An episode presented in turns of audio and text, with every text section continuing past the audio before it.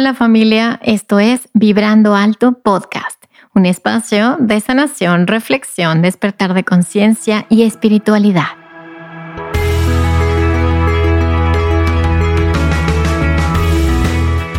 Yo soy Verónica Fuentes y soy autora, sanadora, terapeuta, madre y un ser de luz que como tú vino a experimentar en este planeta Tierra. En este espacio vamos a estar platicando de todos estos temas que has tenido dudas, has querido investigar, pero tal vez no había sido el tiempo. Y hoy estamos listos para abrirnos a una nueva dimensión y a una nueva vibración. Si tú estás listo, yo estoy lista. Comenzamos.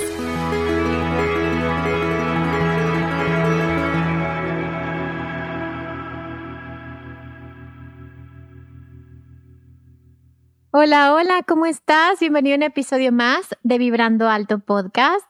Y hoy feliz, feliz, feliz, porque tengo una invitada que además tiene a una invitadita en su pancita. Tengo una invitada embarazada que además, de verdad, Moni, la quiero muchísimo y sé que esta, este episodio va a ser muy importante para ti porque algo que admiro muchísimo a Moni no solamente es obviamente su profesión y todo lo que comparte de manera muy generosa, sino también su propio proceso. Y me parece fascinante como alguien que se dedique a una profesión de, bienestar, de salud, de acompañamiento, sea un testimonio de que funciona, porque para mí es importante. A lo mejor no, bueno, no podemos ser tan, tan duros en ese sentido, todos tenemos procesos y momentos, pero cuando comienzas a ver cambios que admiras en una persona que te está acompañando, creo que, que se vuelve algo muy inspirador. Entonces, Moni, ahí se los voy a presentar. Bueno, ella se va a presentar solita y vamos a platicar de muchos temas actuales. Vamos a platicar un poco de la maternidad en, la, en el proceso en el que está ahorita Moni, pero también de consejos prácticos eh, para todos aquellos que me están escuchando y que dicen, pero estoy en una crisis, me siento un poco deprimido, estoy ansioso, me está pasando esto, estoy en estos cambios como proceso. Y Moni créanme, la correcta para acompañarnos a tener herramientas prácticas y muy útiles y muy profesionales, sobre todo cuando queremos hacerlo diferente.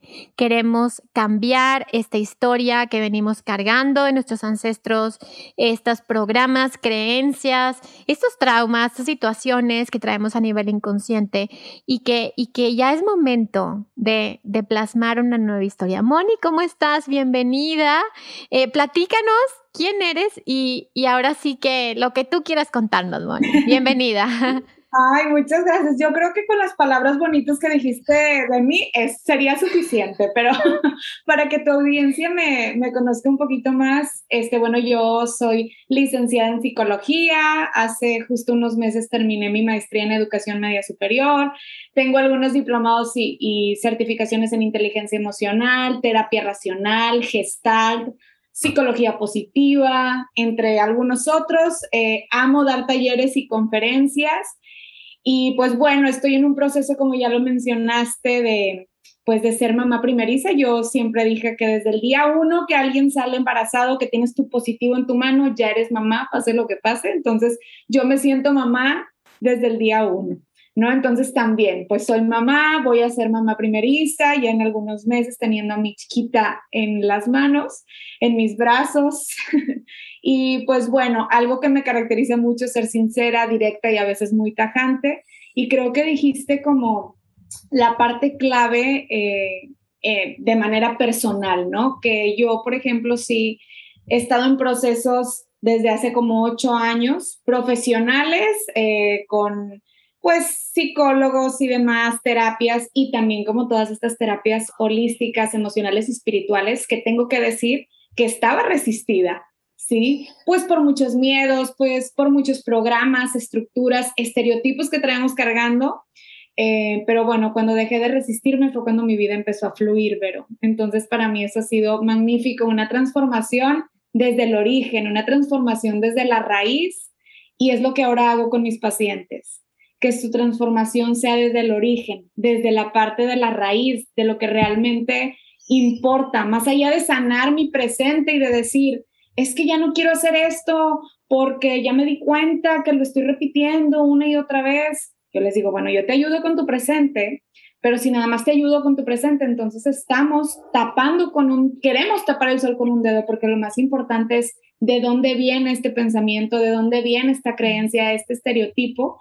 Entonces creo que la raíz y el origen, así como para mí fue un, una parte o un parteaguas, tomar en cuenta este origen y esta raíz, es lo que hago con mis pacientes y es lo que me ha funcionado. Y no hay uno hasta ahorita que no le haya funcionado mi terapia. Entonces, bueno, hay para todo, ¿no? Como siempre dicen, la energía atrae a personas eh, semejantes o que estén en tu mismo nivel de vibración.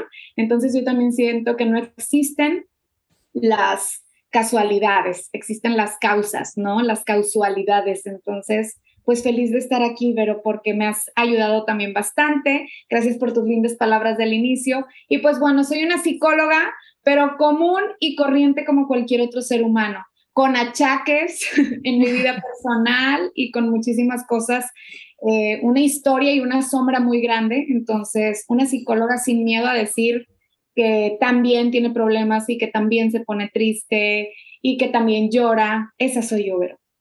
Wow, me encanta, Moni, porque justo por eso eh, me llegó esta idea de invitarte, porque eh, me parece, Moni, una psicóloga real, una persona real, y eso es, es muy bonito. ¿Por qué? Porque creo que un acompañamiento tiene que ser parejo, de ser humano a ser humano, de, de alguien que siente a alguien que siente. Y eso es algo que admiro muchísimo de ti, esa capacidad de ser compasiva, porque estás entregada a tu propio proceso de, tus propias emociones, tus propios programas. Y, y bueno, Moni, a ver, entrando aquí en tema, vamos a hablar un poquito de la mente, ¿ok? Porque obviamente em, sabemos tú y yo que trabajamos en redes sociales que, que, pues la gente, la audiencia y hasta nosotros mismos queremos a veces un, un, algo rápido, así como, ya, quítame esto, que este pensamiento negativo, quítame esta creencia, pero sabemos que la mente funciona de una forma diferente.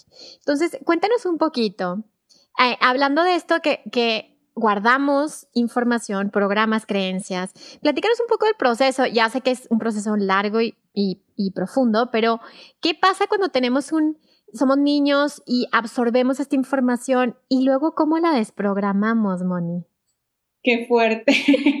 Está bien difícil porque fíjate que yo creo que eh, desde, que ven, desde que estamos en la pancita, de, en, en el útero de nuestras madres, ya venimos con mucha carga, ¿no? Tanto emocional, espiritual, energética y programativa, por así decirlo, ¿no? O sea, estos estereotipos de qué espera mamá probablemente de mí, eh, quiere, desde saber quiere que sea niño, quiere que sea niña, o la familia que espera y cómo quieren que sea, entonces yo creo que desde que venimos en el vientre de nuestra madre hay muchísima programación, o sea, todavía no llegamos a, este planeta Tierra, a la parte física, y ya desde el vientre estamos siendo programados hasta cierto hasta cierto punto, ¿no? O sea, porque escucho hasta a mamá o a papá lo que esperan, lo que quieren, lo que desean. Em, entonces, desde esa parte ya hay muchísima situación que ver y que trabajar, ¿no? Llegas al plano físico y ¿qué pasa, no? Está la expectativa de que un bebé, bueno, a los seis meses, eh, quizá ya tiene que saber hacer la pinza y luego después de esto también ya quizá alimentación complementaria y que si no la aceptó, porque no la aceptó? Y que empiece a gatear y después a caminar y después a correr, ¿no? Y además de eso, ¿qué colores ponerle? Eh, si es niño, si es niño, cómo la que, o sea, vivimos realmente en un mundo lleno como de muchísima estructura, muchísima como imposición social. Desde ahí ya venimos muy programados, ¿no? Y estereotipados. Bueno, y saber también que un bebé, como decimos, ¿no? En los primeros meses de vida no tiene esta capacidad de ser, pues, hasta cierto punto em, independiente, ¿no? Ocupa a la mamá y ocupa al papá para poder generar, pues, estos movimientos, el comer, sus necesidades básicas. Y entonces desde ahí hasta cierto punto ya hay un tipo de, de línea que se empieza a seguir de manera familiar. Entonces, sin querer queriendo, porque esa es la parte fácil, porque yo puedo decir, bueno, inconscientemente, por, de alguna manera mamá y papá ya me están programando desde sus creencias, desde sus heridas, desde su vida o, o desde sus patrones de conducta que han seguido durante toda la vida. ¿sí? Que ni siquiera probablemente pueden saber ellos que quizá han estado programados, ¿no? Como este tipo de preguntas de, eh, ¿por qué haces lo que haces? ¿O para qué haces lo que haces? ¿Te casaste porque realmente querías casarte o te casaste porque, bueno, la sociedad te indicó? O sea, entonces es todo un tema muy grande, Vero, que creo que traemos arrastrando de siglos y años y años atrás, ¿no? La búsqueda de la aprobación hasta cierto punto somos seres en desarrollo, entonces es, es importante, ¿no? O sea, eh, ser seres sociales, eh, tener un tipo de convivencia, pero hasta dónde yo me sobreexpongo dependiendo de lo que me enseñaron mis padres, ¿no? Entonces, este tema de la mente, justo que decías, como qué es lo importante, es que desde que venimos en la pancita, desde que estamos en el útero de mamá, ya estamos siendo programados para un cierto estilo de vida o para un situaciones que viven en, en, la familia en la que yo elegí llegar, ¿no? Porque al final del día, bueno, tú eliges esa familia para aprender algo en especial. Sin embargo, desde mis teorías ¿eh? psicológicas y espirituales, hay quien dirá, no, yo no creo eso, bueno, pues, también se vale, ¿no? Aquí todo es válido. Y, y aquí sí que, bueno, ya una vez que venimos como programados, la intención es esa, ¿no? Tener Alguien me decía un día, pero ¿será posible que nos pudieran preguntar, bueno, ¿y quieres ser eh, lo de tu nombre, ¿no? ¿Cómo te llamas? O sea, o esperar a que crezcas y preguntarte cómo te quieres llamar. Y yo, pues sí, pero si eso pasaría, ¿qué nombre te pondría, no? Y a veces entra un debate muy grande del cual a veces no vamos a tener respuestas, ¿no? Yo siempre digo vivir y fluir, pero lo más importante es que realmente vivimos en un, en un mundo que es muy programado y muy estereotipado y casi siempre o en la mayoría de las veces es por la sociedad, ¿no? el contexto donde me estoy desarrollando, dónde se desarrolló mamá, dónde se desarrolló papá, qué creencias me están ellos eh, inculcando. Y ahora, Moni, o sea, si te das cuenta, pues no es, no es sencillo, porque pues estamos absorbiendo como esponjitas toda esta información de nuestros papás, de donde nacemos, el entorno, como dices tú, la sociedad, la religión en, en el caso de algunos, la ciudad del país, o sea, como la región y toda esta información. Ahora, llega un momento en el que despierta una parte que es como el ser esencial, y empieza a cuestionarse eso, Moni, es algo natural, como que empieza a ver este cuestionamiento de quién soy, realmente me gusta lo que hago, no, o sea, es algo natural, es algo que se ejercita, o sea, es algo que, que hay que buscar, esas, eh, contestar esas preguntas básicas, o, o simplemente hay personas a las que en toda su vida no se cuestionan estos programas. Fíjate, realmente hay muchas teorías que dicen que sí, ¿no? La búsqueda del ser, del yo, del super yo, que son como teorías muy, eh, pues así, ¿no? De Freud y, muy psicológicas, sí, ¿no? Y que hay argumentos y fundamentos de años y años donde dicen que sí, ¿no? La búsqueda del yo, del super yo, y ok. Pero hay que también eh, destacar que si yo crecí, por ejemplo, Vero, en una familia con mucha imposición y mi mamá viene de una familia también con mucha imposición y mi mamá ha seguido reglas todo el tiempo, ¿sí? Y mi papá también, o alguno de los dos.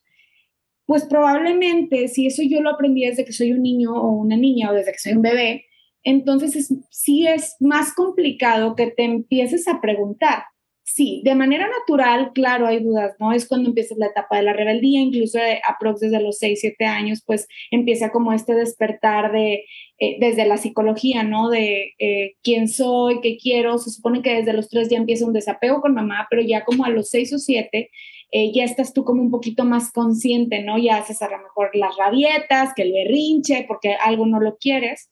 Pero sí, sí vengo muy programado de una mamá o sea, con mucha imposición familiar por parte de ella y también de papá o de alguno de los dos, pero eh, te repito, no es tan sencillo, porque entonces me acostumbraron, o bueno, es que nadie se acostumbra a nada, me enseñaron o aprendí o adquirí el patrón que veo en mi mamá o en mi papá, y entonces me va a costar. Ojo, salgo a la calle, en el mundo exterior, puedo convivir con personas que seguramente o van a ser semejantes a mí desde mi nivel energético, ¿sí? O desde mi vibración o desde esta parte que traigo como muy programada.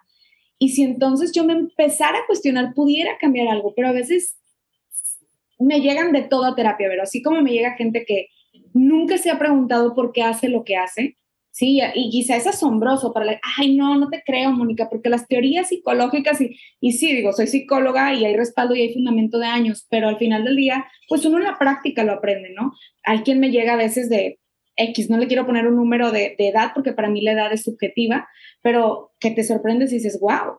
O sea, ella se abre o él se abre el corazón y me dice, nunca me he preguntado por qué hago lo que hago, por qué seguí lo que hice, qué quiero, qué me hace feliz. Entonces, pero yo creo que ahí la respuesta sería que no siempre. Las teorías dicen que sí. Y bueno, quizá aquí tendría que aventarme un estudio bien cañón, me van a, me van a, linchar, pero realmente en la práctica me ha salido que muchas veces no sale, sí sale realmente, porque bueno, todas las respuestas que sí, porque llegan a terapia preguntándose eso, pero a veces llega gente, no sé, de cuarenta y tantos años, de 50 años, y me pregunta, es que ¿por qué hasta ahorita? Y les digo, porque es perfecto, para, porque justo existe el para qué en este momento, ¿no? Siempre pienso como justo en el momento perfecto, pero hay quienes simplemente nos encajonamos en cierta teoría y eh, como tiene argumento es aquí estoy, aquí estoy, ¿no? Y no me voy a mover de aquí. Entonces yo sí soy muy abierta y pienso, sí existe la teoría, pero realmente en la práctica te das cuenta que sí hay gente que a veces no se lo pregunta. Digo, incluso tengo familiares ya de edad avanzada que nunca se lo ha preguntado y se sienten cómodos con su vida, pero esto también viene de la parte del propósito y la misión de vida. Entonces, teóricamente hablando, sí hay, sí hay como este tipo de cuestionamiento que cuando empieza la pubertad, que a los seis o siete ya más marcado como tu, tu carácter, tu perfil de persona. Sin embargo, para mí no ocurren todos. Depende mucho del contexto familiar en el que me esté desarrollando.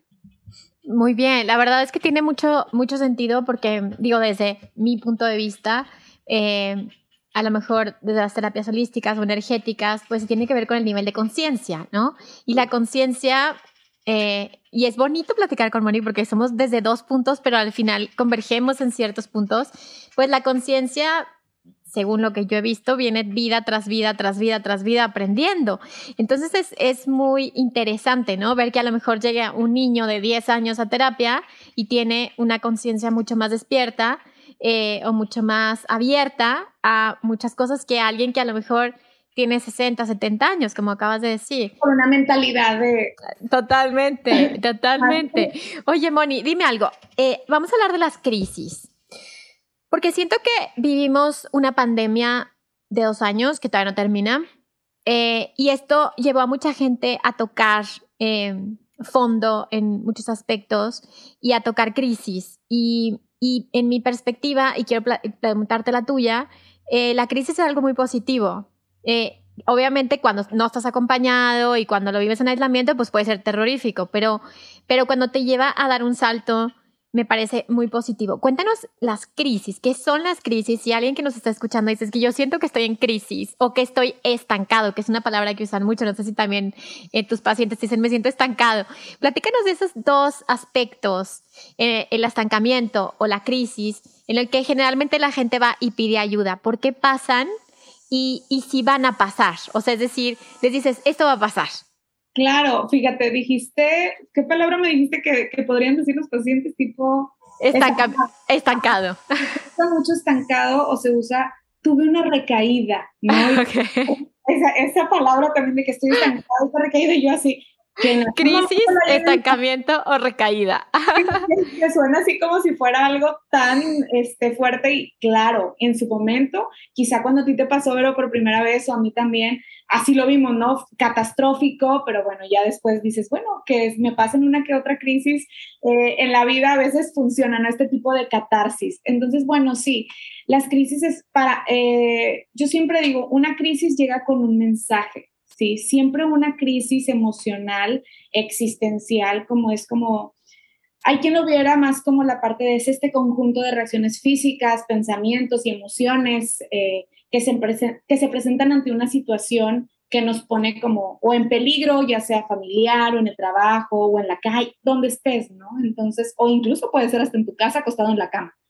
O sea que también es muy común que se den en este tiempo de soledad, sí, en este tiempo de no sé estar conmigo y entonces la crisis se despierta. Entonces, si lo hablamos así como muy técnico, es como este, estas reacciones físicas, pensamientos y emociones que se presentan ante una situación de tu vida, ¿sí? Pero yo siempre digo que eh, justo lo que tú dijiste, a través de este tipo de crisis, que puede ser incluso crisis de ansiedad, eh, una etapa de, depresión, siempre hay un mensaje oculto. Para mí siempre hay un mensaje oculto y, me río con mis pacientes y les digo, es como si llegara alguien a tu puerta y tocara y te dijera, hola Mónica, hace cinco años te dije que arreglaras tu situación emocional con tu niño interior, no lo arreglaste, pues aquí estoy, manifestándome en un llanto incontrolable, ¿no? O, hola Vero, eh, soy yo, hace tres meses atrás te sentías agotada físicamente, pero no quisiste parar el trabajo. Bueno, ahora llego yo en una enfermedad y aparte con una crisis existencial de llanto y síntomas físicos como taquicardia o temblor en tu cuerpo. Entonces, yo de verdad así tal cual digo los ejemplos, o sea, es como si llegara alguien a tu puerta, a tu cuarto, a tu corazón, a tu mente y te dijera, aquí estoy, ¿sí? O sea, aquí estoy dándote un mensaje y si no lo quieres acatar o no lo quieres manejar, entonces igual me seguiré manifestando alrededor de tu vida, ¿no? Entonces, para mí, las crisis siempre son como este tipo de catarsis que te ayuda a conectar y reconectar con esa intuición que tú al final quizás has desobedecido porque nadie te ha enseñado. Sí, porque nadie te ha enseñado. Realmente vivimos en un mundo muy ególatra, muy egocéntrico.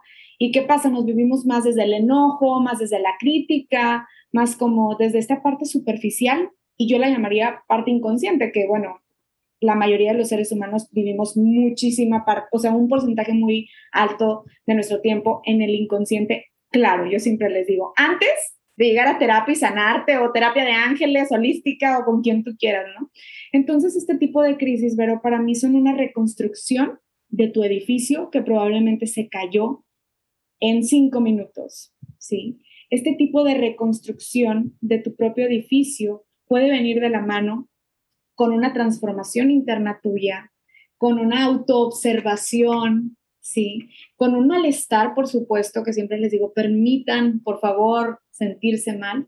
Entonces, estas crisis nos reconectan. Para mí es una reconexión, es como si literal estuvieras enchufando eh, tu celular y lo desconectaras o la computadora y tipo ya no jala, se va a quedar sin batería. ¿Qué pasa cuando se empieza a quedar el celular sin batería? No, pues empiezas a temblar, que porque bueno, somos adictos al celular a veces y, y que el trabajo y la computadora, ahorita que somos muy tecnológicos, que vivimos en esta etapa y en esta era, es que se conecte el celular. Entonces, para mí esta crisis es esa reconexión a tu computadora cuando estés trabajando y se te está acabando la batería o este celular que se le está acabando la batería. Entonces, para mí las crisis representan siempre una metamorfosis en la vida de alguien, ¿sí? O sea, y que para mí siempre es significativa. O sea, para mí decir la metamorfosis de una persona, la transformación de una persona, eh, es vivir siempre desde la esencia conectado contigo, ¿sí? Entonces, para mí es como, ok, me desconecté y esta desconexión,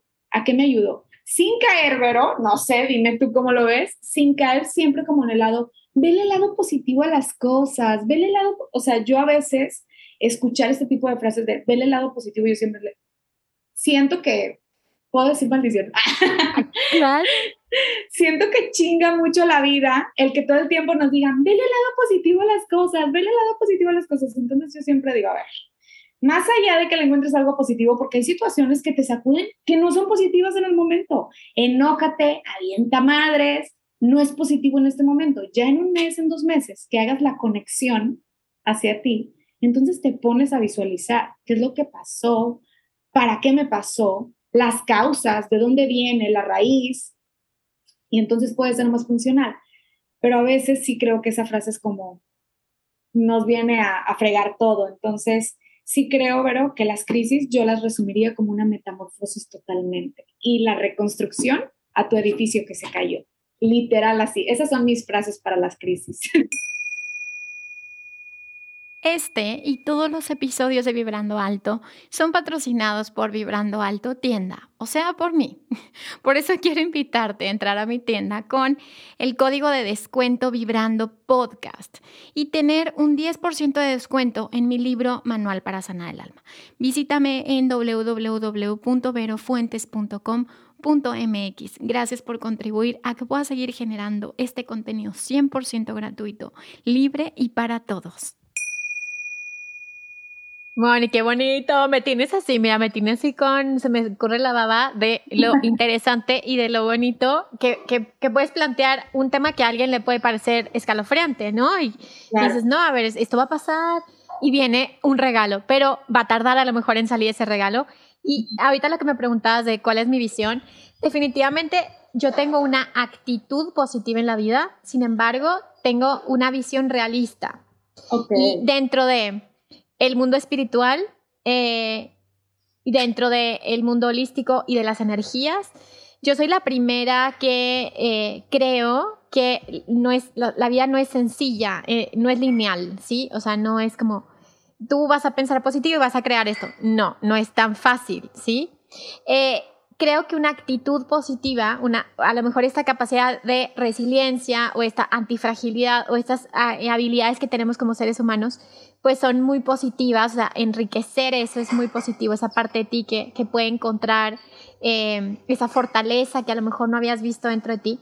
Sin embargo, Moni, eh, dentro de mi proceso de duelos y transformaciones ha sido la aceptación de la vida tal y como es y de la aceptación de mis, de mis emociones tal y como son y de las personas tal y como son. Y eso es lo más sanador que yo he encontrado. Es como, ok, en este mundo es dual y hay luz y oscuridad. Y hay personas conscientes e inconscientes. Y hay personas que lastiman muchísimo y hay que cuidarse. Y sabes, como no en esta visión a lo mejor infantilizada de una realidad que nos cuesta procesar. Y entonces creo que a veces esta visión positiva, entre comillas, porque te vamos a platicar de la, de la psicología positiva, que es otra cosa. Eh, esta visión positiva a veces es, eh, muchas veces es la negación de, de enfrentar procesos. Y, y, para mí, Moni, a mí me gusta mucho el punto de vista junguiano de arquetipos, me gusta mucho el tarot y atravesar estos arquetipos más oscuros en mi propio proceso son los más transformadores. Eh, esta torre, esta muerte, esta, este llorar, este caerte, este rendirte, este, o sea, esta parte de humildad, de pedir ayuda, así como llegan tus pacientes, Moni, necesito ayuda, acompáñame. Eso habla para mí de una mayor fortaleza. Eh, que alguien que vive fuera de la realidad, ¿no? Entonces creo que ahí a lo mejor estamos en sintonía. Sin embargo, sí, sí, yo tiendo a ser como un poco más alegre en mi personalidad ante situaciones, o sea, no soy catastrófica porque no alimento de más esos procesos. Sí, claro, y creo que dijiste unas palabras en las que yo estoy totalmente de acuerdo contigo, la aceptación y rendirte, ¿sí? Porque para mí eh, eso siempre es como un parteaguas, porque creo que muchas veces es la parte de estar en negación cuando es eh, ver el lado positivo, muy desde la teoría psicológica. En cuanto a lo que dices tú de como de una manera más holística y espiritual, estoy obviamente totalmente de acuerdo con lo que dices. A veces depende de la persona con la que estés charlando y platicando, tienes que visualizar, ver un poquito el perfil. Y aunque los psicólogos siempre decimos que nunca ponemos nuestra parte personal y siempre es visto desde la teoría eh, psicológica, yo siempre les digo, oigan, o sea, hay que ser realistas, somos humanos, involucramos sentimientos y a veces me llegan muchas historias parecidas a las mías y a veces es imposible. Yo sí me puedo abrir de capa. A mí no me da pena ¿eh? sobreexponerme y decir, sí, sí, a veces he combinado sentimientos e incluso se los he hecho saber a mis pacientes. Sí, o sea, y es para ellos como, ay, me siento bien tranquila porque me dices, porque a mí también me ha pasado, ¿no? Y es, sí, claro, yo también he pasado por ahí y me ha dolido. Entonces creo que para mí la aceptación y el rendirte frente a situaciones que son negativas es algo, o sea, no, no te puedo explicar, para mí eso es la vida entera, es la calma. Cuando estás en un momento tan negativo, oscuro, eh, adverso, y estás como, ok, ya estoy aquí, o sea, estoy aquí, ya ríndete, ríndete frente a esta oscuridad, ríndete frente a esto. Yo también estoy muy de la mano con eso. Y a veces también como saber, Vero, que nos encontramos como atrayendo a, ciertos, a cierto tipo de como situaciones por quienes somos, por lo que estamos enviando al universo. Y él complacientemente nos está enviando todo lo que es está en sintonía a la petición que le damos a modo de energía. Sí, o sea, es, bueno, pues tú estás pidiendo esto, yo, eh, o sea, ahí te va. O sea, me explico, o sea, tú lo estás, dice y dice y dice y dice, ah, pues perfecto, el, el universo es complacientemente perfecto contigo y te lo envía para ponerte en, en sintonía a petición de cosas que tú dices y dices y dices. Y creo que que un poquito de la mano con eso. Wow, Moni, qué bonito lo que dices porque fíjate que hace unos días eh, como que me cayó el 20 y es que los facilitadores o terapeutas nos caen 20 todo el tiempo, ¿verdad? porque pues estás trabajando en eso todo el día y es como si, no sé, si eres abogado pues empiezas a aprender muchos trucos de, eso, ¿no? Pero si eres terapeuta, pues todo el tiempo estás en proceso. Y, hace tiempo, digo, hace unos días me, me, cayó este 20, como a nivel energético, pues tenemos siete chakras, ¿no? Bueno, más, pero hablemos de siete. Y esos chakras, para los que no saben qué son los chakras, hay episodios en los que de Respira que activamos esos chakras, pero bueno, son centros energéticos que están situados en diferentes áreas de nuestro cuerpo y los rishis, desde Ayurveda, la, visión védica, desde hace 10.000 años ya nos hablaban de los, de los chakras. Y ahorita lo que platicabas, Moni, de estos procesos que vamos escalando a nivel álmico o de conciencia, pues por así decirlo, vas trascendiendo niveles vibratorios o dimensionales de acuerdo a los chakras que tienes más activos. Entonces, supongamos, el primer chakra es supervivencia, ¿no?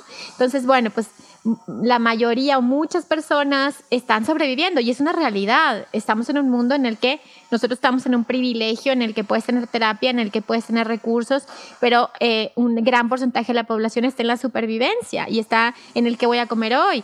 Y no vas a sentarte y decir, bueno, vamos a platicar de cómo te sientes con tu papá, porque esa persona dice, a ver, yo ahorita necesito ver cómo le voy a llevar el pan a mis hijos. Entonces, eh, esos niveles de conciencia no son ni justos ni injustos, simplemente son procesos que el alma va atravesando, es decir, eh, tú a lo mejor estuviste muchas vidas en, esos, en esa supervivencia y de pronto empiezas a entrar en la parte de la sexualidad, de la procreación, y, de, vas subiendo a la parte del tercer chakra, que es las emociones, es el cuerpo astral.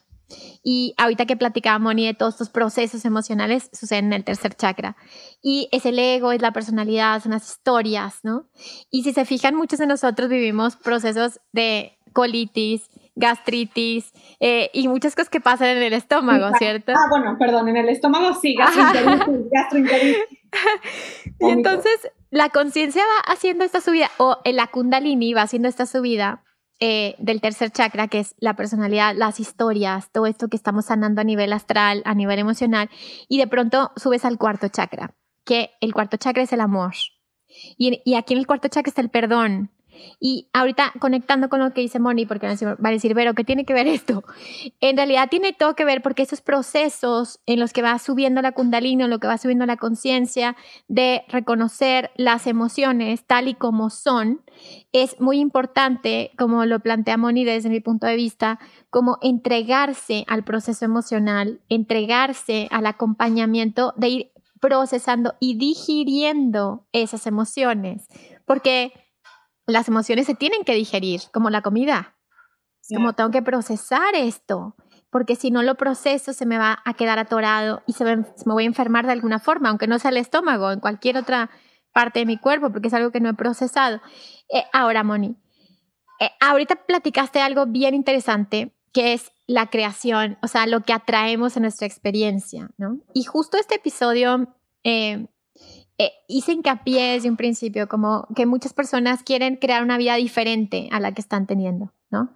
Dicen, bueno, quiero crear abundancia, quiero crear una pareja amorosa, quiero crear salud en mi vida y ahorita estoy creando lo opuesto. Es decir, estoy desempleado o, estoy generando parejas eh, tóxicas o estoy generando situaciones, crisis o situaciones difíciles económicas. ¿Cuál sería esa ya sé que es muy difícil decir cinco pasos, ¿no? Pero, pero cuentan, ya sé que es muy complicado, pero a ver, si llega alguien, Moni, te dice, a ver, Moni, estoy viviendo una situación completamente contraria a lo que quiero crear en mi vida, ¿qué le dirías tú? Ay, pues sí, justo como lo acabas de expresar, sí, es, es un tema extenso, pero y más allá de dar como, ah, existen estos pasos básicos que nos ayuden, yo siempre digo que el tema principal no está como Em, en el patrón de comportamiento ni en la experiencia que estamos repitiendo, sino en dar con la creencia que está predominando en mi mente o en mi cuerpo o en mi nivel energético, ¿sí? Entonces, ¿cuál es esa creencia que está como predominando o dominando tu vida para darte cuenta que estás ahí, ¿no? Y de esta manera hacernos conscientes de ella. Pero yo siempre digo, la parte más fácil de la vida de un ser humano es no ir a terapia, ir con una, eh, a ningún tipo de terapia, ir con una venda en los ojos y, e ir campante y alegre brincando entre los pastizales. Les digo, esa, esa vida es, bueno, hermosa y fabulosa. la parte perra es venir a terapia, a cualquier tipo de terapia. Yo siempre incluyo psicólogos, psiquiatras, este, a quien le gustaría el psiquiatra, este, holístico, ángeles, eh, constelación. La parte difícil es esa. La parte difícil es encontrarte con tu propio yo, encontrar realmente qué hay en tu mente, en tu interior, hablando de manera emocional, energética, espiritual, como lo quieran llamar. Entonces siempre digo, la parte de subirte al ring de luchas y ponerte este, tus guantes de box, es esa. Claro que al final del arco iris vas a encontrar este tesoro divino lleno de monedas y te vas a sentir, bueno, espectacular después de llegar a este final, que bueno, para mí la transformación nunca, pero nunca se termina. Para mí la transformación, como dijiste hace, hace unos minutos, no es lineal. Para mí siempre es un proceso de crecer y ver la vida y observarla. Entonces yo siempre les digo, si es bien importante que si estás, imagínate que acabas de terminar con una relación muy nociva para ti, eh, violenta, y después das con otra persona que es muy semejante, o estás en un trabajo donde no te valoran y no te validan y te vas y vuelves a dar en otro trabajo donde también te tratan igual, o tienes una amistad que te traicionó o pasó alguna situación y vuelves a encontrarte otra persona con las características dominantes que ya haces, entonces ya. O sea, bueno, ya, ¿no? O sea, ¿qué me está pasando? ¿Qué, qué, qué está pasando conmigo, no? Entonces yo siempre digo, cuando encontramos las creencias, ¿de dónde vienen este tipo de pensamientos que me han estado llevando a situaciones semejantes? Yo creo que esa es la llave del candado. ¿Cuál es la creencia que me ha, ¿Cuál es la creencia limitante? Porque regularmente siempre son limitantes. ¿Cuál es la creencia limitante que me está llevando a un patrón de conducta repetitivo negativo? Sí, te doy un ejemplo, no sé, eh, yo pude haber tenido de jovencita seis, siete, cinco novios y bueno, quizá no todos me golpeaban, ¿verdad? Pero uno quizá eh, me llegó a drogar, el otro me decía cómo vestirme, el otro entonces em, me limitaba a salir con mis amigos. Y entonces al final era exactamente lo mismo, pero diferente. Sí, o sea, la misma persona nada más con otra cara y otro nombre, ¿no? Y eso pasa a veces con los jefes de trabajo, ¿sí? Es otro jefe, ah, bueno, incluso es mujer, ah, bueno, se puede, pero es literal, otro cuerpo, otra cara, otro nombre, pero exactamente la misma situación. ¿Y de dónde viene esa situación? De mis creencias limitantes, de mis patrones ya aprendidos. Si yo veo en mi casa un patrón repetitivo o me quedé con la creencia, fíjate, aquí es súper importante, me quedé con la creencia de que eso es lo que yo merezco, porque desde que yo soy una niña o un niño nunca me hicieron sentir merecedor o merecedora de una buena vida, entonces como por qué creería que allá afuera voy a tener una buena vida si nadie nunca me lo enseñó. Y tú tampoco, o sea, tú puedes ser un adulto con un niño interior súper atrapado dentro de ti y estar viviendo tu vida de adulto desde tu niñez. ¿Sí? Entonces vas al trabajo con ese jefe que te maltrata y es de la misma forma en la que te enseñaron en tu casa. Vas con este novio que para ti es brillante, pero realmente hay mucho maltrato inconsciente porque en tu casa tampoco te enseñaron a ser merecedor. Y muchas veces, Vero, creemos que cuando vivimos violencia en casa, bueno, lo repetimos, pero a veces no tal cual, ¿eh?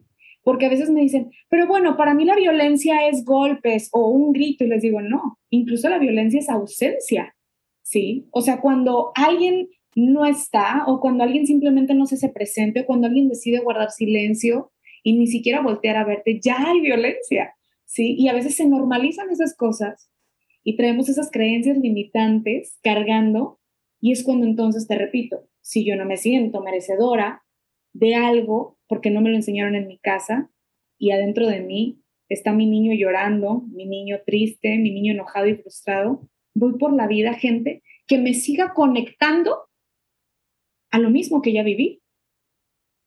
Sí, o sea, pues que me conecten porque eso es lo que yo creí que era la vida común, ¿sí? Y viene todo de una creencia y de un patrón. Entonces, todo esto que explico, a lo mejor dirán, ah, ya mucho guato, ¿no? Pero lo explico porque siempre es bien importante la creencia limitante. Y la creencia limitante o estos pensamientos limitantes que, que tenemos muy inconscientes son los que nos llevan a eso, ¿verdad?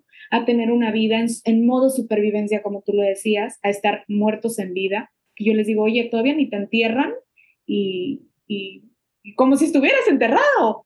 O sea, qué difícil, ¿no? Entonces, Siempre digo, los pensamientos y las creencias limitantes son los que nos llevan a repetir tantos patrones y no siempre son visibles ante nuestros ojos. Creemos que así debería de ser o tendría que ser. No, nada debe de ser de alguna forma y nada tiene que ser de alguna forma, ¿no? Porque también para eso estamos como súper programados. Ay, es que debería de ser esto, es que tengo que hacer esto. No, no, no. En casa no siempre es tan visible la violencia, pero hay una violencia por muy eh, obscura o en el contexto o en este tiempo como campo energético en el que te mueves y allá afuera lo buscas. Y luego te preguntas, ¿por qué? ¿Por qué me pasa esto a mí? ¿Por qué la misma pareja? ¿Por qué otra vez me trato mal? Y, no te das cuenta porque como en casa no era tan visible, pues eres Pasa, pasa de largo. Oye, a ver, Moni. Y entonces cuando te das cuenta y dices, ok, hay una niña interior atrapada dentro de mí y está sufriendo, ¿ok? Eh, y además, nota al pie, creo que somos una generación de niños heridos. Eh, mucho. que a lo mejor tenemos más recursos que nuestros padres, pero sí siento que somos una generación de niños heridos. Y entonces todos los que nos están escuchando que dicen, bueno, probablemente mi niño está herido, tengo esta creencia, supongamos, de lo que acabas de decir, esta violencia pasiva, este rechazo o este no te hago caso y eso lo repito en mis relaciones, ok, ya lo vi, Moni, ya me di cuenta que mi creencia es no soy merecedora del amor, suponiendo. ¿Cómo cambio ese programa? ¿Cómo funciona la mente de tal forma que puedo ir instalando una nueva creencia o un nuevo programa? ¿Es en la acción? ¿Es en la repetición? ¿Es en decretos? ¿Es en hipnosis? ¿Cómo, cómo funciona o cómo te ha funcionado a ti? En todo lo que acabas de mencionar. Fíjate que, este, te digo, mucha gente estamos, es, yo estuve, ¿no? Pero mucha gente está resistida siempre a veces a la parte espiritual.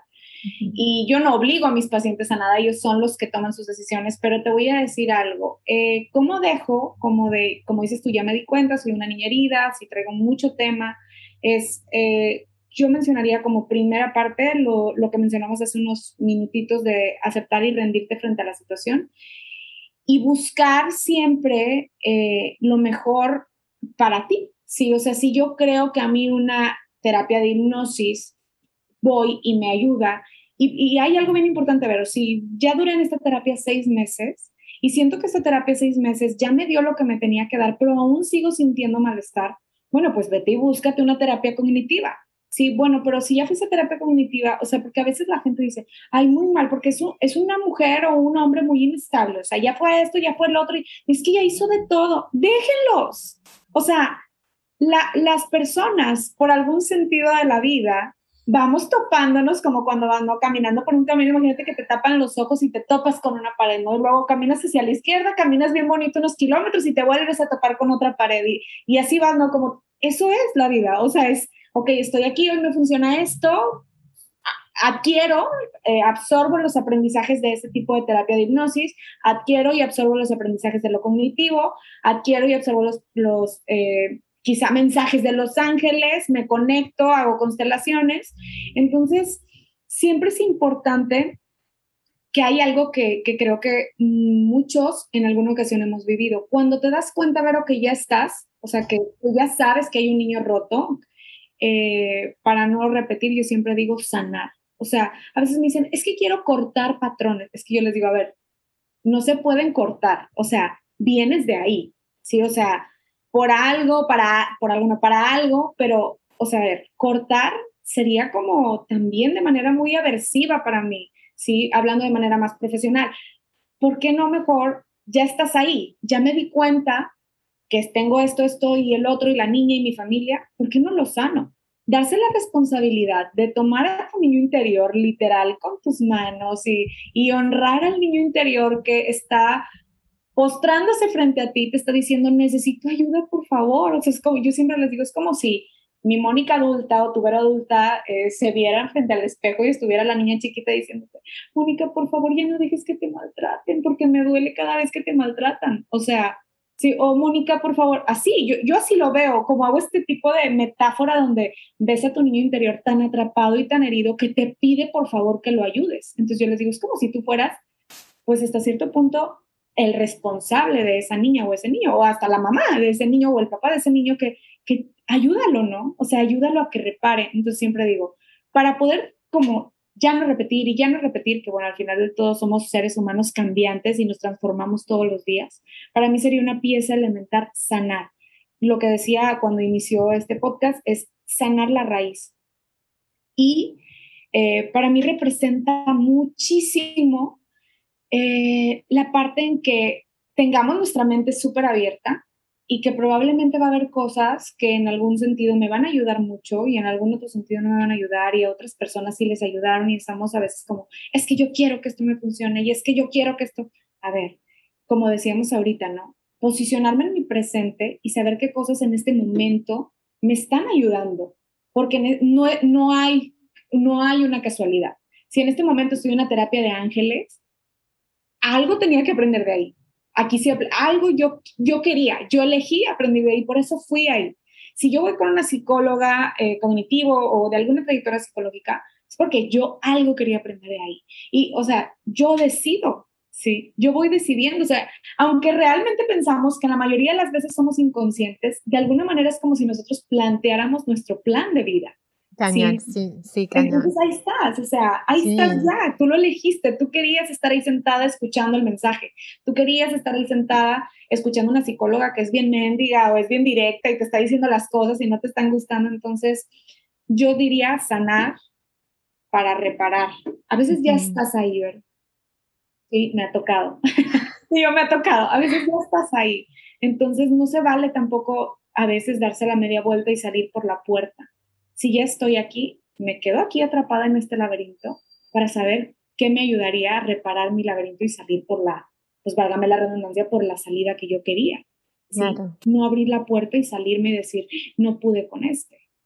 ¿Qué es válido? Wow, claro, pero creo que mencionaste una palabra clave, clave, que es responsabilidad. Y siento que hay un momento en el que llegas a, a un punto de tu proceso personal en el que ya no le puedes echar la culpa a nadie. Ay, no, en el que ya, no, a nada. O sea, es como, yo sé que yo, yo elegí esto y eh, sigo eligiéndolo, ¿no? Porque todo el tiempo estamos eligiendo, todo el tiempo estamos tomando decisiones, todo el tiempo eliges en qué lugar vibracional te colocas, inclusive. Estoy en el presente, en el sagrado momento presente, o estoy en el pasado y me estoy revictimizando o me estoy retraumatizando, o estoy en el futuro zombie, porque no existe. Entonces, todo el tiempo estamos eligiendo y esa es la conciencia y ese yo creo que es también lo que decías hace ratito, Moni, como esta valentía y este coraje de mantenerte en la vida, como en este presente, porque lo fácil es morir, lo fácil. Ya esto ya está aburrido o esto ya no me gustó o esto está muy doloroso y entonces eh, game over, ¿no? Pero lo, lo, difícil es vivir y vivir, como decía eh, Ferbroca en un episodio que grabé, que decía vivir con mayúsculas vivir en todos los aspectos, todas las gamas, todas las emociones, todos los procesos, porque sé que todo es perfecto. Y ahora, Moni, pasando un poquito a tu vida personal, porque algo que, me ha gustado mucho eh, en cómo em, transmites los mensajes es esa eh, humanidad, o sea, creo que tienes una cuenta de Instagram, síganla por favor, muy humanizada y, y, eres una persona, ¿sí? No eres una marca, no eres un, una filosofía, no eres un branding, Digo, obviamente como consecuencia hay un branding, pero eres un ser humano, ¿no? Y platicas mucho de tus experiencias y platicas mucho de tus procesos. Y creo que ahorita estás en un proceso eh, mágico, eh, místico, mágico y misterioso, como digo yo, que es la maternidad. Y cuéntame ahora sí de mujer a mujer, ¿qué, te, qué está pasando con Moni ahora que, que entra en otra, en otra etapa y en otro rol? ¿Qué está pasando contigo? Y cómo esto ha contribuido también a que entres a, otro nivel, por así decirlo, en acompañar a las personas en este proceso tan complejo que es la maternidad? ¿Cómo te ha ayudado esto que te está pasando a ti, por más complejo que sea, a entender, a, tener compasión hacia tu propia mamá, hacia las otras mamás, hacia... Cuéntanos un poquito de este proceso en el que estás. Sí, fíjate, Vero, que quiero, quisiera empezar por la parte de que todavía yo ni siquiera sabía que estaba embarazada y casualmente esa semana me llegaron así como cinco o seis mujeres embarazadas a terapia y yo, ahí, por ejemplo, ya me hacía match, ¿no? Entonces, siempre es perfecto todo, ¿no? Y bueno, ya en el momento no me di cuenta, ¿verdad? Ya después, hasta que pasó como un mes, dije, wow, o sea, con razón ya me estaban llegando a terapia personas, mujeres, ¿no? Embarazadas y con situaciones. Eh, hay un proceso de, digo, creo que para hablar ahorita justo de este proceso es traigo una sombra gigantesca como muchas personas la traemos. Y llegar a este punto de mi vida es como muy retroalimentador porque todos los días, no te puedo decir que hay un día que no pase, estoy em, como reconociendo cosas diferentes que, que marcaron mi vida y que probablemente yo decía, ay no, o sea, eso yo ya lo tengo, o sea, ya, ya sané, o sea, ya pasó la parte de, de, ay, que mamá, ay, que papá, ay, que, oye, no, o sea, está cañón que ya no sé a veces diferenciar, ¿no? Entre, ok, le, lo estoy haciendo por protección a, mi bebé o lo estoy haciendo porque me estoy proyectando. Entonces creo que eh, justo en este embarazo hay mucha proyección, ¿sí? Hay mucha, eh, como si estuviera eh, la niña literal aquí conmigo, o sea, como si yo fuera una niña y estuviera vivas, así como, como dicen, como cuando te raspas y tienes ahí la carne viva, así literal, como si todo el tiempo estuviera en modo niña, pero más allá de resolviendo, como hay cosas que desde esa niña les le molesta. Sí, o sea, ay, me molesta, ¿por qué me dicen esto? Sí, como muy vulnerable, muy sensible, eh, claro, llena de felicidad, que eso no podemos descartarlo, sin embargo, en estas últimas semanas creo que me he dado cuenta que esa parte de, mi niña interior es como si ahorita estuviera viva, como si ni siquiera fuera esta adulta llevando mi embarazo, ¿eh? O sea, fíjate, o sea, qué, cañón. Pero bueno, esta niña ya está algo sanada, ¿verdad? No te puedo decir que no porque he hecho responsablemente cierto trabajo y todavía me falta más. Pero sí, ahorita creo que es como esta niña que está como conectando con otras niñas. Así, así te puedo decir, ¿sí? Con e, esta niña que está conectando con otras niñas que se creían que también ya estaban sanadas, ¿no? Entonces es un proceso maravilloso en el que hay em, mujeres atravesando situaciones difíciles de infertilidad, ¿sí? de, de situaciones de abortos espontáneos, Sí, así como hay mujeres llenas de felicidad, de es que no quiero contar porque a mi amiga le pasó, que ella no, entonces yo no quiero compartir con él. O sea, hay también mucha resistencia, hay mucha desinformación, eso es bien importante decirlo.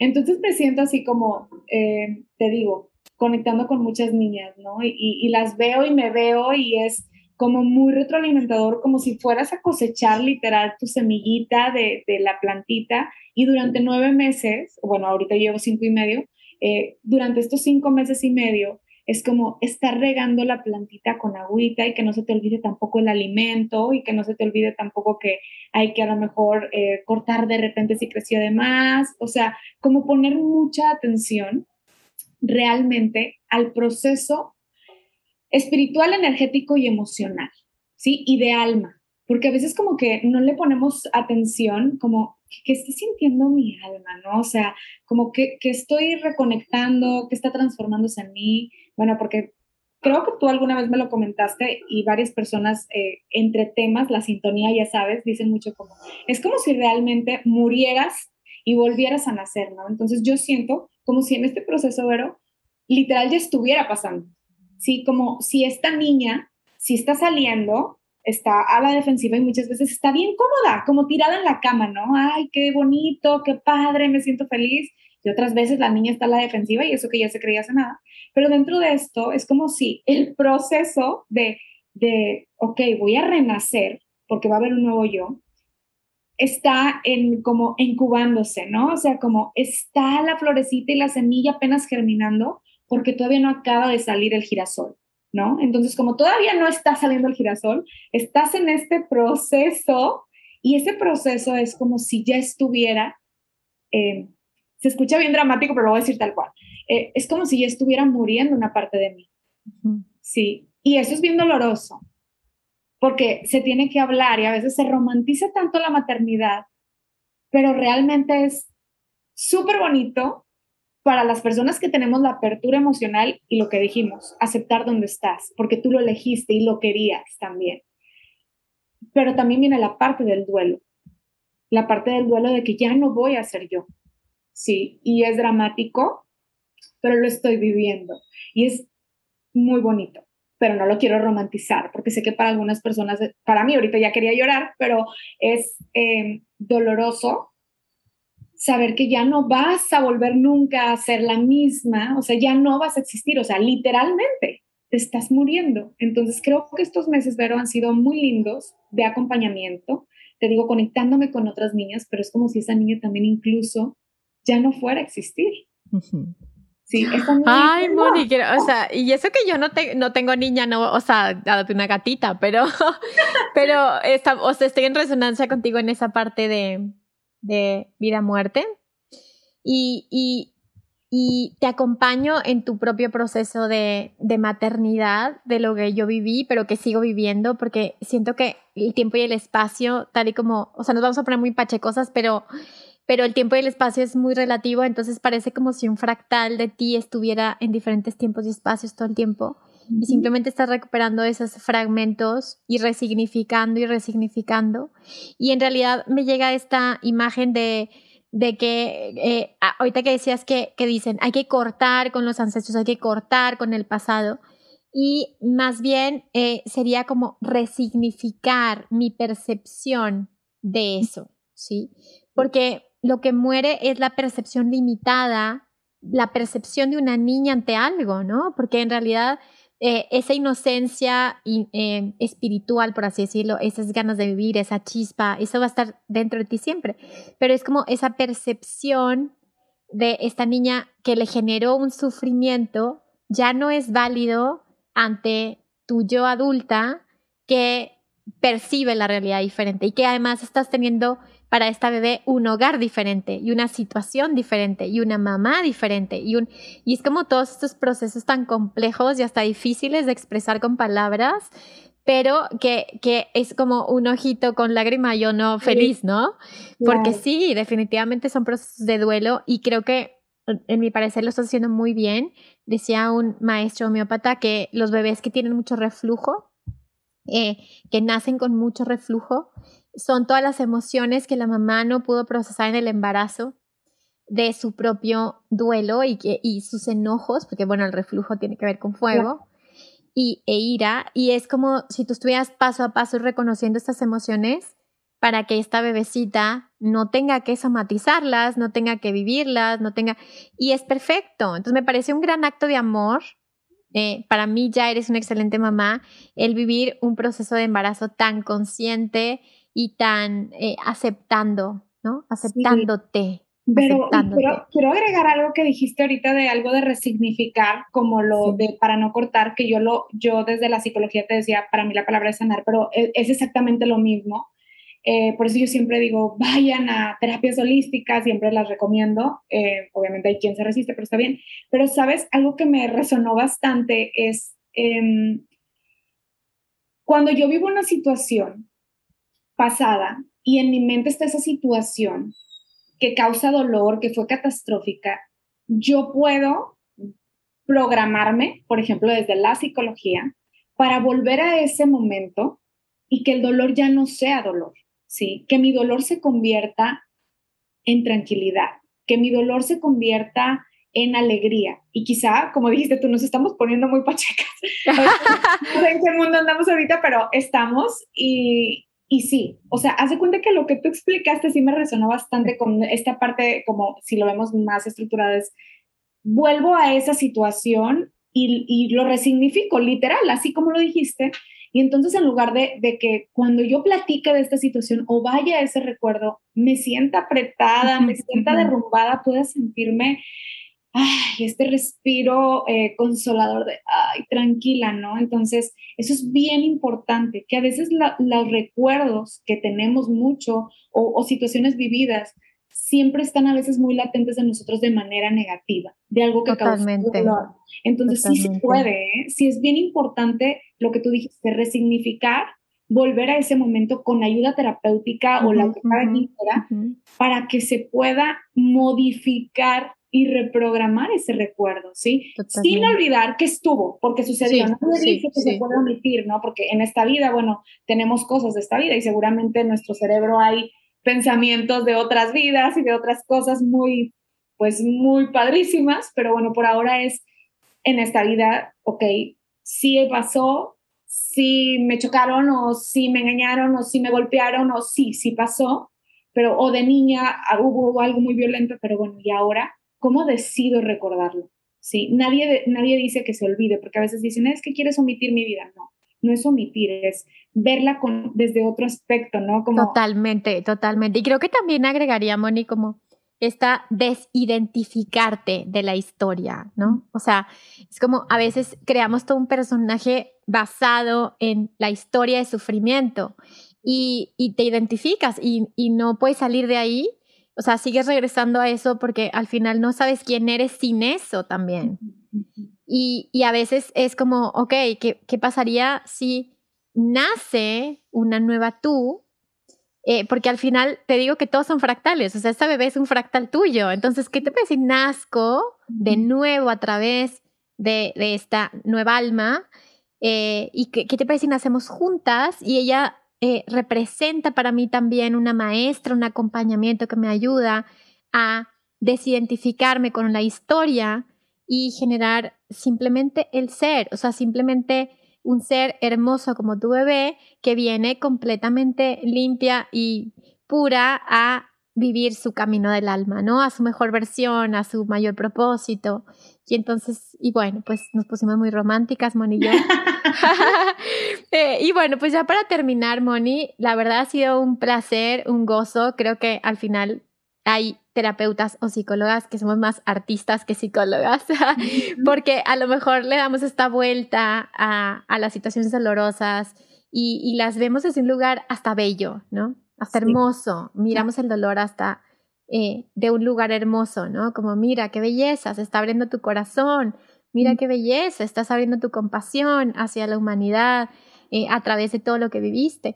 Entonces, no sé si quieras agregar algo más antes de irnos, Moni, y obviamente ahorita te voy a pasar también el micrófono para que les digas qué estás haciendo, dónde te pueden encontrar y, y, y cómo puedes acompañarlos también. Ok, sí, sí, pero me gustaría agregar eh, que mm, justo se me estaba pasando, he ido a unas pláticas a últimamente, o sea, bueno, en el último tiempo, a pláticas de descodificación biológica y he estado como leyendo también un poquito de ese tema de cómo eh, la, que también lo habla incluso la teoría gestal psicológica, de cómo nuestro cuerpo empieza a manifestar de alguna manera todo lo que nunca le obedeciste o lo que nunca le hacías caso, un poquito ligado a lo que hablamos de las crisis. Entonces, es bien importante eh, no querer eh, saber todo el tiempo dónde vas a pisar.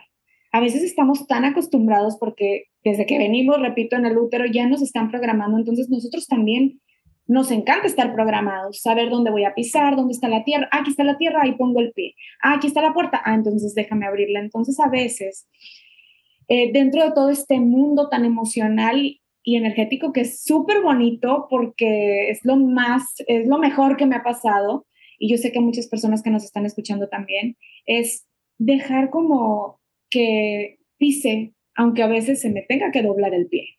Sí, porque a veces quiero evitar que se me doble el pie y esa, esa, esa brecha que ya quisiste evitar para que no se te doblara el pie va a ocasionar una ruptura total de la pierna. Ya no va a ser el pie. Sí.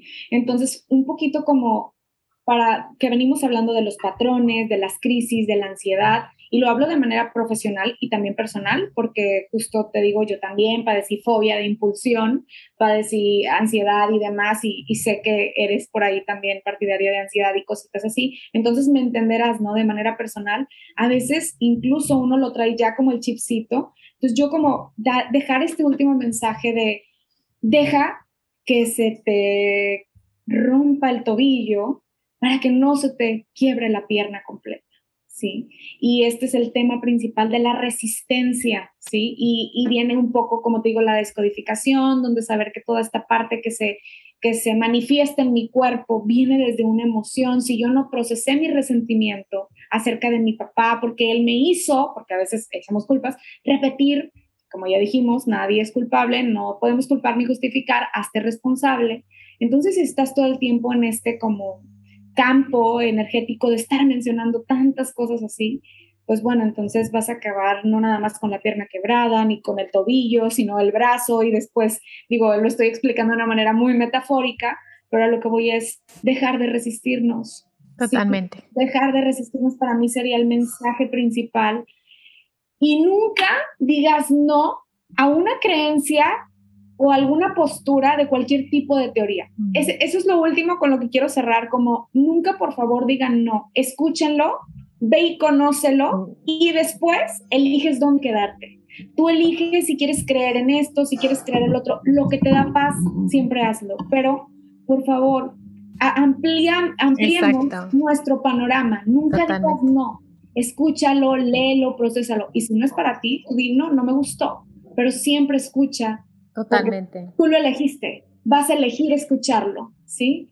Y entonces vas a decidir si quedarte. Esa sería como la última. Ay, Moni, me encanta, me encanta porque, porque primero, porque esta, este mensaje que traes o que dices acerca de no te resistas, me parece muy vigente ahorita en estos tiempos, también a nivel energético. Ahorita viene un eclipse, seguramente vas a escuchar el episodio después, pero los eclipses traen movimientos seis meses muy importantes que, que, están conectados con el nodo norte y nodo sur, que es tu misión de vida. Entonces, si se te está moviendo algo, pues ya no te resistas. Deja que te lleve a tu, a tu camino, a tu propósito, a lo que realmente veniste a decir. Y, y obviamente todo lo que, lo que dices al final de expande tu mente. Ese es el objetivo de este podcast. Entrevista todo tipo de filosofías, todo tipo de recursos, todo tipo de hasta religiones todo tiene una verdad y todo tiene una semillita que te va a, brindar mayor sabiduría y abrirnos, ser más flexibles, hacer espacio para que entre Dios, para que se comunique contigo, lo que para ti sea Dios, la vida, el universo, la fuente, el amor, lo que sea, pero que se manifieste en ti, necesita haber espacio. Y si tu mente está demasiado ocupada con ideas preconcebidas, no hay espacio. Entonces, a ver, Moni, cuéntanos dónde te pueden encontrar, qué cursos tienes y cómo puedes acompañarlos. Sí, pueden encontrarme en mis redes sociales, en mi Instagram como Moni Contreras em, y en mi fanpage como Moni Contreras Oficial. Y bueno, pues me encanta dar talleres regularmente. asistía mucho como a talleres de amor propio, era como mi primer tema, ¿no? En este momento yo llamo así como una transformación de vida, como el renacimiento que es el que estoy apenas eh, como creando, procesando en conjunto con un libro que te quería años de haber escrito, pero yo creo que a veces se, se, postergan cosas con algún sentido, ¿no? Entonces creo que eh, en mis redes sociales pueden encontrar como esta naturalidad de la que hablamos hoy. En algún punto de la vida era como con todas estas teorías hermosas y que me sabía y me las sé al derecho y al revés y quizás si hubiera hablado todos hubieran wow, ¿no? Pero en este momento de mi vida es como fluir y, saber que la práctica es lo que te lleva, ¿no? Al gran aprendizaje. Entonces, acompaño de esta manera, muy natural y muy genuina, eh, sin tanto, em, ¿cómo te diré? Como sin tanta estructura. Yo siempre les digo, eh, creo que empecé muy estructurada mi carrera y ahorita estoy en un punto en el que sé que la semiestructura o quizá incluso la desestructura es la que más ayuda a, pues a reparar el músculo, ¿no? Entonces, pues bueno, pueden encontrarme en mis redes sociales. Vienen varias cosas nuevas también en mis redes sociales, como les digo, eh, algunos talleres, cursos. Resignificaba mucho como toda esta parte sin etiquetas. Era también una parte que me, identificado, me identificó mucho tiempo. Hablar de las etiquetas que cargas en tu vida, el cómo se forman luego ya literal como una mancha sin tatuaje eh, y demás. Pero bueno, di muchas conferencias de esta parte de sin etiquetas, cómo quitártelas eh, cómo manejarlas, de dónde vienen, de la familia y demás. Y después pasé como mucho amor propio. Claro, son temas significativos que sigo trabajando, no los dejo tipo de lado, pero en este momento sí estoy como en este tipo de renacimiento y transformación. Para cualquier tipo, ¿eh? sigo dando terapias de ansiedad, de depresión, duelos y demás. Y ahorita, bueno, mi tema principal es la maternidad, los duelos de maternidad, eh, entonces, pues eso es como lo más importante de ahorita. Muchísimas gracias, Mori. Fue un gusto. De verdad que disfruté muchísimo, muchísimo esta entrevista, esta colaboración. Y bueno, sabes que esta es tu casa. Ojalá que vengas más adelante, ya con, ya con la beba ahí cargada, ya con la lactancia todo el tiempo. Este, y bueno, pues muchísimas gracias por tu tiempo, tu energía, tu sabiduría, tu paciencia y ese gran corazón. Ahora eh, comprendo, no comprendo, confirmo por qué tus seguidores te quieren tanto, obviamente y por qué tus pacientes te quieren tanto, porque creo que el amor es el que sana. Y, alguien tan amorosa y tan sana como tú, pues obviamente lo único que va a hacer es eh, contribuir y facilitar una sanación en su paciente. Entonces, muchísimas gracias, Moni, por haber estado aquí. Gracias a ti que te quedaste hasta el final. Muchísimas gracias por sanarte, por hacer conciencia. Y recuerda que si sanas tú, sanamos todos. Bye, bye.